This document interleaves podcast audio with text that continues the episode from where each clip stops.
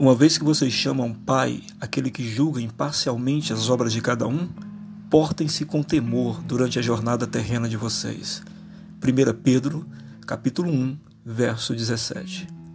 Chamamos de Pai, ou seja, temos uma proximidade de Deus diferente daqueles que ainda não o conhecem. E sabemos que ele julga de maneira imparcial, não levando em consideração os que estão mais próximos ou mais longe dele. Devemos, portanto, ter uma reverência maior diante de Deus, um temor, pois, mesmo sabendo quem Ele é, muitas vezes nos portamos como se não o conhecêssemos, e isso em si já seria motivo de condenação. Nossa postura deve honrar o convite que recebemos para morar na casa do Rei, para sentar à sua mesa. Afinal, como diz o próprio Pedro nesta carta, o julgamento começará pelos da própria casa. Santidade é também uma forma de caminhar em temor e reverência diante daquele que amorosamente se revelou a nós. Veja o convite que Deus fez a Abraão: Eu sou teu Deus, anda na minha presença e ser perfeito.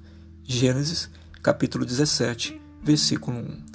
A justificativa para caminharmos numa santidade que honra a Deus vai além dele ter nos adotado como filhos, mas é pela forma que se deu essa adoção.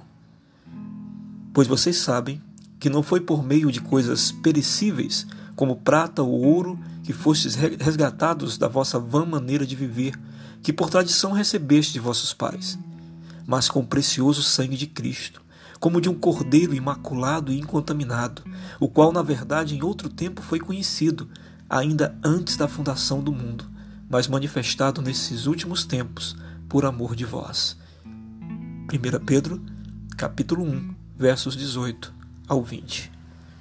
Os detalhes da nossa redenção, libertação comprada da escravidão do pecado, são constrangedores. Vivemos de maneira vã e fomos resgatados para a verdadeira vida. Não fomos comprados por ouro ou prata, mas por algo de muito mais valor, o sangue de Jesus.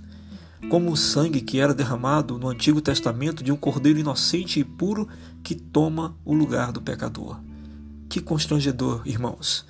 Aquele que é puro desde a eternidade, o qual nunca conheceu mancha alguma do pecado, assume nossas culpas e vai ao Calvário pagar o preço de morte que todos merecíamos, pois por natureza éramos filhos da desobediência.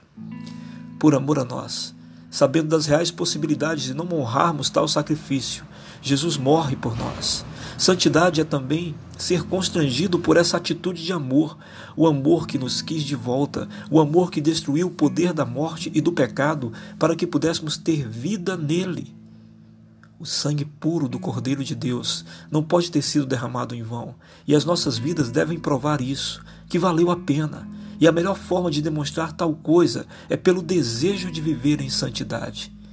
E não apenas deve nos deixar constrangido esse amor, ele deve também nos mover à nova vida.